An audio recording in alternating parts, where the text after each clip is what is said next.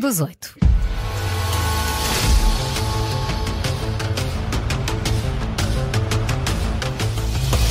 A jornalista Maria Miguel Duarte já aqui está connosco. Começa agora o novo Fact Check. Olá, Maria. Bom Olá, dia. bom dia. Hoje a polémica gira em torno da Ucrânia, mas também da CNN. Conta-nos tudo. Exatamente. Uma Então. publicação mostra o que parece ser um anúncio publicitário promovido justamente pela CNN Internacional em Times Square, onde sabemos que a publicidade reina e não é Saudades, pouco. sim.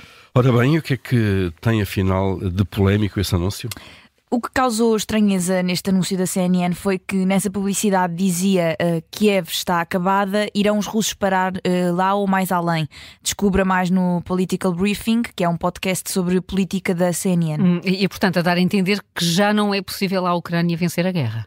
Exatamente, a acompanhar uh, o vídeo deste outdoor aparece a legenda uma publicidade da CNN em Nova York que mostra que mesmo nos Estados Unidos poucas pessoas acreditam que a Ucrânia vai ganhar a guerra. Mas têm surgido várias notícias destas com imagens e vídeos que depois se percebe eh, que são modificados, não é? Sim, de facto, têm surgido cada- vez mais polémicas assim deste género. O uso da inteligência artificial é cada vez mais comum. As imagens e vídeos modificados também acabam por ser eh, enganadoras. E neste caso são mesmo imagens alteradas, Maria. Sim, o vídeo do anúncio publicitário não, não é de todo verdadeiro. De acordo com a Reuters, o vídeo foi alterado digitalmente.